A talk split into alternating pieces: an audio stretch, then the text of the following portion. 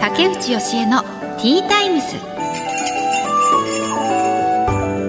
始まりました竹内義恵のティータイムス毎回大手企業からベンチャー企業まで経営者の方、企業を代表する方をゲストにお招きして仕事へのこだわり、時代を生き抜くヒントなどお話を伺います。パーソナリティは私、竹内教えが務めさせていただきます。え最近、あのー、ちょこちょこ家に友達を招くことが、まあ、まあ、ほとんどなかったんですけど、少し増えまして、で、つい最近、あの元テレビ朝日の富川裕太さんとあと、えー、今育休中の久富恵子ちゃんあと同じ静岡に住んでるアナウンサーの子なんですけれども3人が集まってでお茶しました。すごい楽しかったです。子供もあの久富恵子ちゃんも私と同じぐらいの1ヶ月違いなのかな？男の子がいて。なんでまああの久富ちゃんとはたまに会ってたんですけどえーまあ、富川さんはすごい久しぶりで。で、ね、トヨタに入ってっていうことでまあ結構こっちに静岡に立ち寄る機会も多くなってるのかな？なんかトヨタについて今は勉強中みたいでいろんなところを回っていて結構静岡に来ることも多いみたいでその仕事のついでにというか寄ってくださってでみんなでお菓子とか食べながら いろいろぺちゃくちゃ話してました。ちょっとねここでは言えないような話もいろいろしたんですけど 楽しかったな。うん子供たちも富川さんにすごい懐いてましたね。いいですね。なんかまあコロナも少しずつ落ち着いてきたのでもうちょっとこうねまあさらに落ち着いたらどんどんそのホームパーティーみたいなのを やれるような友達をまず作ります。はい。友達をたくさん作ってホームパーティーできるような未来を楽しみにしています。さて今回のゲストお一人目は株式会社アンジュ代表取締役の岡本博代さんです。美容商品の開発や販売などをされている会社だそうです。そしてお二人目が医療法人白水会栗原眼科病院栗原秀幸院長です。こちらは埼玉県羽生市にある眼科病院です。この後たっぷりお話を伺います。最後までどうぞよろしくお願いします。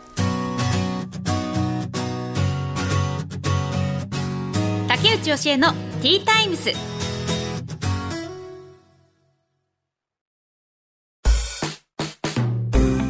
さてここからは企業の代表の方をお招きしてお話を伺います。一人目のお客様は株式会社アンジュ代表取締役岡本博代さんです。よろしくお願いいたします。よろしくお願いいたします。まずはプロフィールを簡単にご紹介いたします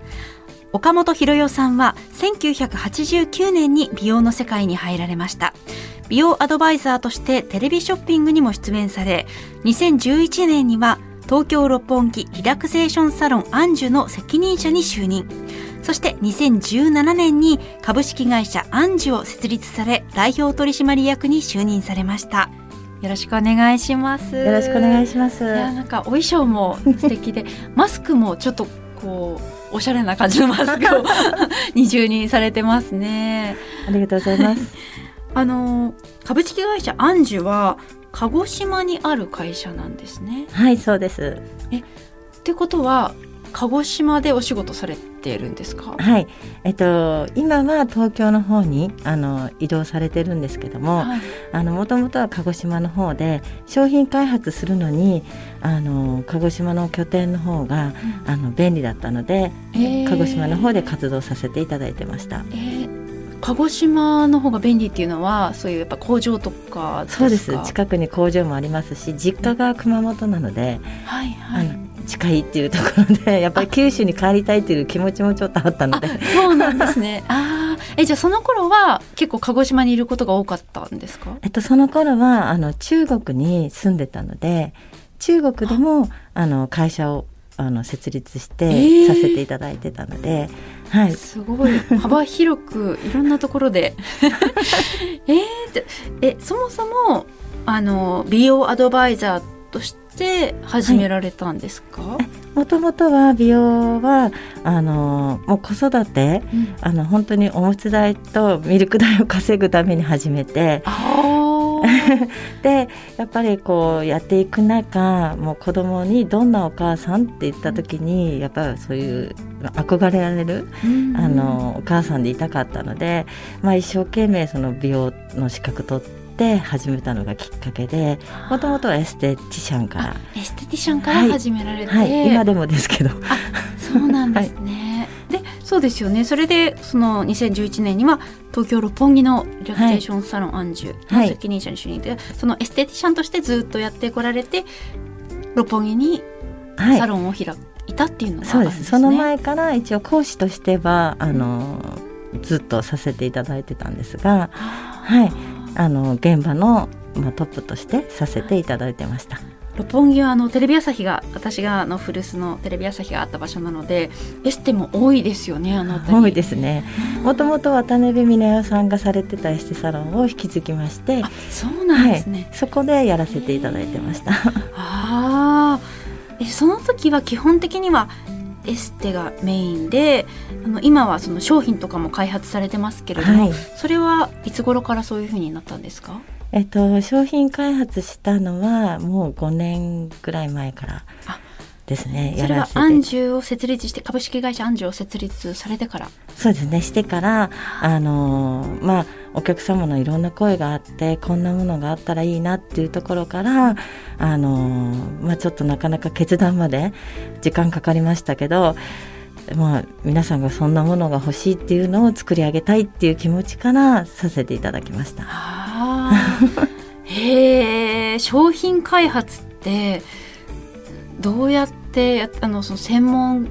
そういうのに詳しい人にも相談しながらっていうどういうふうに作っていくんですか？いうよりも長年やっぱりもう店舗としてサロンやらせていただいてるのは17年やってまして、はい、なのでいろんな機械を使ってる中で、やっぱこれとこれが組み合わさったらいいなっていうところからまずやっぱりホームケアで、はい、あのお客様でなかなか結果がすぐ出るのが欲しいですっていうところから、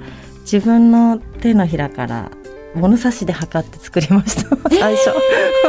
えー、あじゃあもう本当にそういう設計も全部自分で。やられたんですね。はい。はい、すごい。あのそのまあ、効能というかあのその美顔器はいろいろありましたよね。えっと、はい、イオン導入。イオン導入、はい。まあ、今流行りの RF ラジオ波ですね、はい、から EMS っていうのとコラーゲンライト。はい、はい、はい、このコラーゲンライトが最初は中国で作ってたんですけど、うん、やっぱり安定しないっていうところから全部最初から日本で作るようにしましてエビデンスも取れました。はい。まあ、日本の方がやっぱ安定したものがやっぱ近くにいるので作れるっていうところと細かい作業をやっぱ日本はすごいですね。細かい作業は向いてるみたいで。すごいな技術がっていう思います。それはその専用の工場とか、はい、その美顔器とか、まあ、あのアンジュさんの商品専用の工場があるんですか？あ、えっと、専用ではないんですが協力工場さんがいらっしゃいまして本当にその社長さんにもよくしていただいてあの本当に美顔器に限ってそこの工場であの協力会社の工場でやらせていただいてクリームの方は鹿児島のそれこそこだわってる工場さんで、うん、あのお力いただいてやってます。へえあでもすごくそれはなんかやっぱり国産っていうのは安心感がありますね。はいなかなか難しいんですよね日本で作るのは。そうですよね、はい、やっぱりなかなかちょっとお値段がどうしても上がってしまいがちですもんね。うん。うん、でもそのあの美顔器がすごくこう評価も高くてあの腕行きもすごくいいっていうのを なんか目にしたんですけれども。はい、まだまだこれからなんですけどやっぱりちょっとコロナがあったので今はこうゆっくり進んでる段階なんですけど今これからちょっとどうなるかなっていった感じです。私も子供が生まれてからそれまでは結構頻繁にエステも行けてあのイオン導入とかも、あのやったりしてたんですけれども全く行けなくなってだからホームケアすごく大事だなっていうふうに感じてますね。でそれがやっぱエステ並みのちゃんとこう、そうですね、あの実感できるようなものがあるといいなっていうふうに思うんですけど、うん、でやっぱり私も子供がいますのでそして孫もいるので、はい、おそうなんですか。すごい。あのやっぱりより安全にしてあるんですね、なので RF って温度がどんどんどんどん上がってしまうんですよ、うん、なのでホームケアですけど業務用に近く作ってるので最高温度は40度超えるんですね。なので結構暑いんですね、はいはい、だからあのお子さんが手にしても温度がすぐ上がらないように設定し作ってあるのでなので置いてある分には温度が上がらない設定にしてます。なので動かして動かしてそれも肌の上に動かさないと温度が上がらないようにしてあるのでお子様がいても大丈夫なように作ってます。そういうふうに考えられてるんですね。はい。どどうしてその株式会社アンジュを設立されたんですか？どういうきっかけがあったんですか？アンジュって名前がちょっと当時のスタッフとか娘とかであの名前を決めたのがあのこう天使要は天使のようにこう、まあ、私は基本お客様にやっぱ笑顔を届けたいんですね。そしてやっぱ笑顔にして返したいんですよね。あの一つの喜びでもあの技術でもいいし心のケアでも何でもいいので笑顔にして返したいっていうところからアンジュって名前を付けたのでそこからそのアンジュって会社だけはもう自分でやりたいっていう気持ちで名前を付けました。ででもそれまではその責任者だったのが今度は起業する起業する人っていう、まあ、はい、あの代表取締役になったわけですけど結構そそう変換するのって、はい、大きな決断だったんじゃないですか？まあ、そうですね。やっぱりあの決断するのはすごいまあなんですかね。申し訳ないですけどやっぱり代表になりたいって気持ちが全くなかったのでそうなんですね、はい、ただ単にあの皆さんの最後まで責任を持ちたいっていうかやっぱりいろんなエステさんが潰れていく中、うん私は実際現場に立ってお客様とあの向き合ってますのでやっぱりあの潰したくないっていうのとお客様のそばでずっとやっぱやっていきたいっていう気持ちだけであの代表になってるので本当にお客様に皆さんにやっぱり私が責任者でやってきたんですけどそのサロンが潰れていくとお客様たちからご連絡来てどうか代表になってほしいって自分でお店を建ててほしいって皆様に言われて逆にエステのお客様たちがその出資してくださって そこでお店を建てた感じなので私の力だけではないので。それはすごいですね。お客さんがそれだけなんだろう、支持されてるというか あ今で言うとちょっとこうクラウドファンディングみたいなところなんですかね。そうなるんですかね。本当に今はそういう名前があるって知ったんですけど本当にお客様たちも皆様会員様からのあのお力で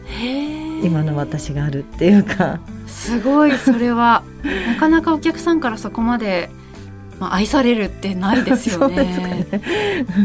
お人柄なんですかね。まあでもお客様たちになんかこう言われて嬉しかった言葉があのここのサロンはパワースポットって言われたのが すごい嬉しくて、うん、でもそうですよね。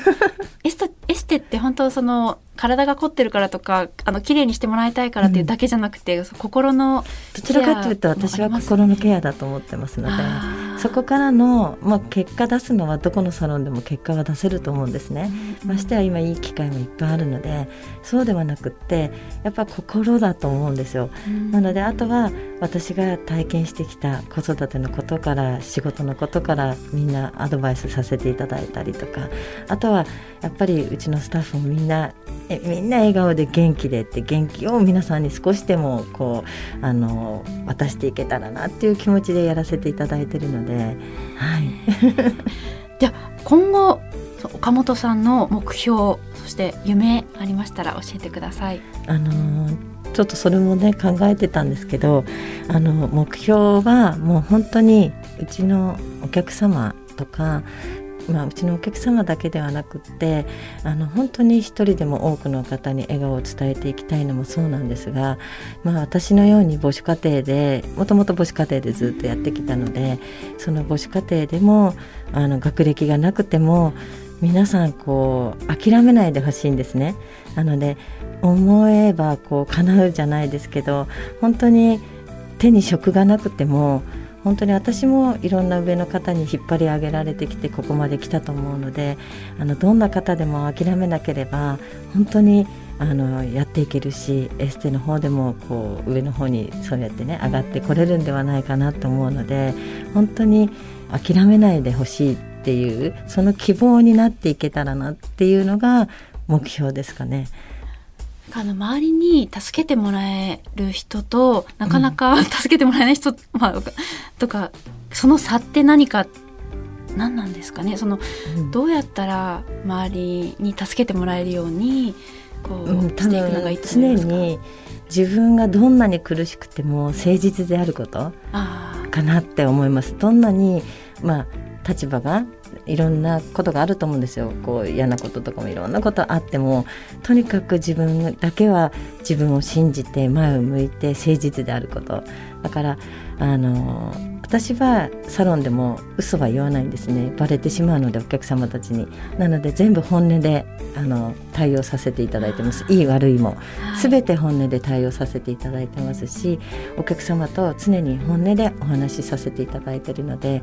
そこかなと思いますねやっぱり。あうん、そっか、うん、正直にそうですね。あの嘘なく接すること、はい、人と、うん、うん、だからいいこと言った仕方ないかなって やっぱ思うんですよね。常に常に正直であってい。れば、はい、あのお客様も分かってくださいますし絶対にあの越えられない壁は何も来ないので、どんな苦しいことが来ても必ず越えられるからその人にやってくるのでなので私はそこを皆さんにあの自分の目標っていうか皆さんの目標でありたいなっていうのが一番です。ありがとうございます。はい、正直でに人と接すること、私も大事にしたいと思います。はい、ありがとうございました。ありがとうございます。ということで、株式会社アンジュ代表取締役岡本博代さんにお話を伺いました。ありがとうございました。ありがとうございました。竹内義恵のティータイムス。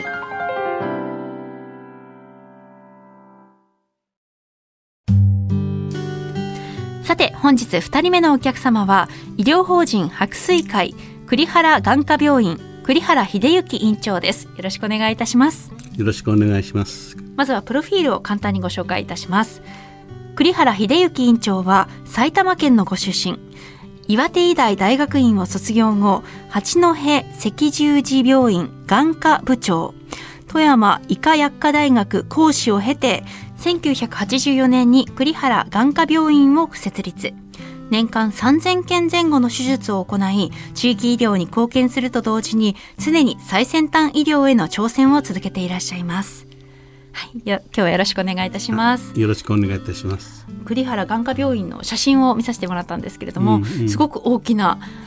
病院で、なんかもう。あの大学病院のような印象も受けぐらいの大きさの印象を受けたんですけれども、眼科っていう科目はね例えば大きな大学病院なんか行っても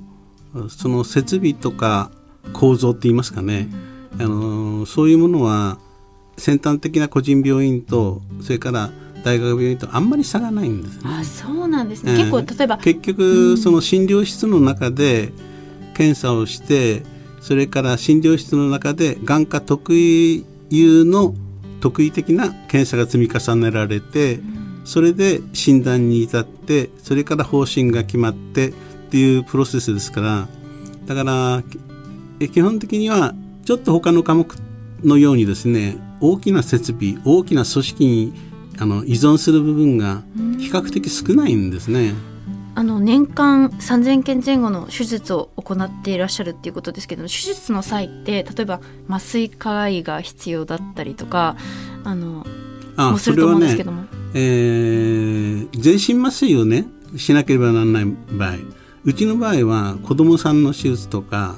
それから非常にあの眼科といってもですねあのちょっとこれは痛いのを確保してもらわないといけないなと思うようなものにそういうものに関しては全身麻酔が必要ですがそれ以外は眼科の場合はですね局所の要するに目の周りのですね、はい、えー、ちょっと少量の麻酔薬を使うだけで十分クリアできるんです。ああそうなんですね、ええだからら個人病院でものそういえう手術をたくさん行うことができるんですね。そうですそうです。この栗原眼科病院はどんな特徴がある病院ですか？うちの場合は、えー、100ある手術症例の中でですね全体を100と例えますと白内障はね大体44%から45%ぐらい、うーんえーそれで残りの12%ぐらいが緑内障で、えーで12%ぐらいが、えー網膜症したり、えーなおかつ数パーセントがですね、えー外眼部まぶたとか、えー類器とか、うん、それで特に角膜移植をねやりたくて。で角膜移植、移植。ああ、角膜移植、うん、角膜移植っていうのは白内障とか緑内障違います。角膜っていうのは目の表面のこの透明な黒黒いところですね、はい、うんそれそれはどういう時に必要なんですか？角膜移それ植は。はあの何か感染症で角膜に潰瘍ができたりしますとね。たまたま光が通る光軸の上にありますとあのそれで視力下がってしまいますね。そうすると改善しませんので濁った角膜を切り取ってそれで入れ替えて縫合してという作業ですねあ。うんそれを栗原さんは、まあ、当時はあまり主流じゃなかったけれどもどんどん取り入れてい主流っていうよりも角膜移植なんていうのはあの大学でも何でも片手間にちょっとやればいいんだよとあのいう程度のもんだった。でもそれを広めていくっていうこともね、えー大事なことだと。でまあ開業してみたらやっぱり適用になる人は結構いるんですよ。うそうすそうするとね、えーなんせ埼玉県その当時は i バンクも何もなかったのでまあ毎週あのあちこちにね山ほど電話かけて、まあ、i バンクがであったりなかったりそれからあ個人の研究室で角膜を持ってたりする、まあ、いろんなスタイルがありましたけどもそういうところから角膜を頂戴して、えで、えー自分のところに、えー持ってきて。だからものすごいあなんて言いますかね。例えば一一日の診療が終わってからね、えー夜中にあの角膜取りに行くとかね、えーえー。それから送っていただくにしてもそれこそクール宅急便で送ってもらうとかね、えー角膜を。あじゃあそういうことそうそういうこ要とをたくさんやってたわけですね。ね。うん、まあ今今なんかだとね、あのー先先進的な、あのー角膜を専門とする、あのーえークリニックとかそれから、えー大学なんかもありまして、えー外国からね、えー角膜を輸入する、まあ、角膜の角膜の保存技術っていうのが飛躍的に進化したので摘出してから2週間ぐらいの間だったら、あのーあんまり細胞を傷めないで持ってくることができる。ええ。で我々のところも埼玉県相葉郡、まあ、埼玉県で一番角膜しかやってるのは多分うちだと思うんですけど、えあであのすみません。最後に、うん。あの栗原院長がこれから実現したいことを教えていただけますか？ある程度元気でね、あのえーもう自分で手術をしたりなんかするのはね年齢的にもうちょっと難しいので、えー一人でも、あのできる先生方をね、まあ、育てて、えーその方に頑張っていただく。まあ、埼玉県内で私のところで多少の教育をして現在各診療科とか開業とかそういう方々はもう8人ぐらいいるんですけど長い間あのそうやって、えーいかに人を育てていくかということに専念してきましたので、えーまあの、えー病院そのものは明日にもお煙のごとく消えてしまっても何ら惜しいと思っていいないですね。あー人の技術っていうかその先生たちの少しでもですねその人の一生に多少のほんのわずかでもね寄与するようなあの運営っていうのをねなすべきだと。ありがとうございます。ということで医療法人白水会栗原眼科病院栗原秀幸院長にお話を伺いました。ありがとうございました。ありがとうございました。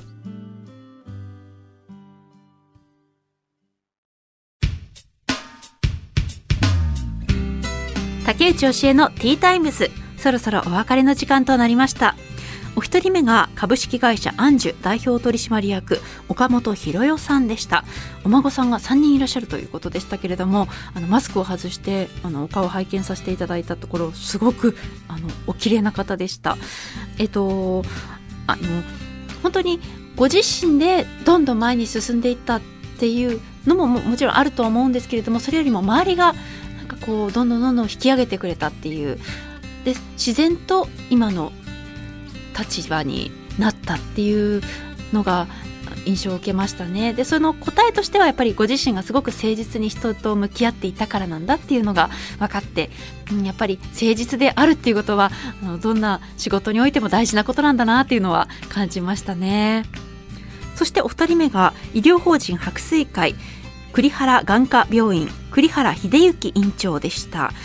のもう病院がねなくなってしまっても人材が育てばそれでいいんですというふうにおっしゃっていましたね。本当にでもお医者さんはあの